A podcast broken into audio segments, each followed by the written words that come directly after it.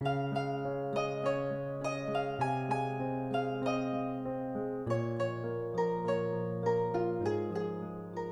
爱的，大朋友、小朋友们，大家晚上好！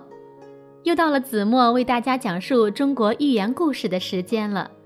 今天呢，子墨要为大家讲的故事呀，名字叫做《翠鸟筑巢》。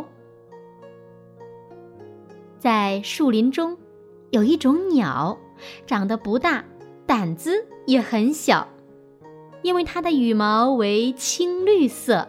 所以啊，人们叫它翠鸟。翠鸟的疑心很大，害怕人们去捕捉它，总是把巢筑在高高的树枝上。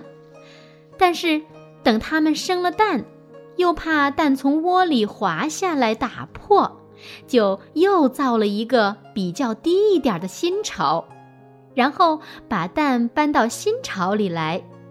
等到小鸟孵出来了，叽叽喳喳的要食吃时，它们就更加喜爱小鸟了，怕其从巢里跌下来摔死，马上又做了一个离地较近的新巢。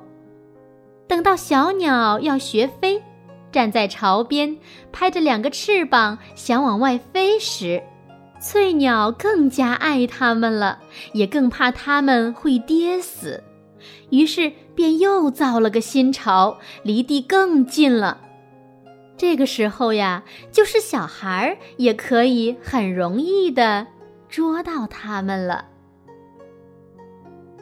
翠鸟筑巢的故事出自明代文学家、思想家、戏曲家冯梦龙著的《古今谭概》。这个寓言故事讲的是翠鸟。但是实际呢是讽刺了人。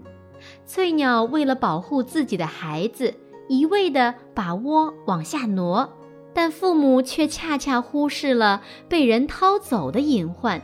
可以说呢是翠鸟自己铸成了丧子之祸。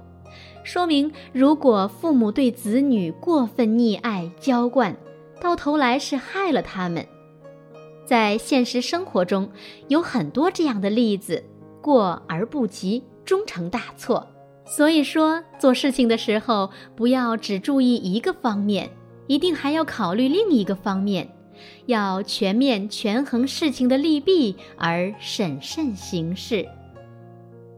好了，亲爱的大朋友、小朋友们，翠鸟筑巢的故事呀，子墨就为大家讲到这里了。我们下期节目再见吧，晚安喽。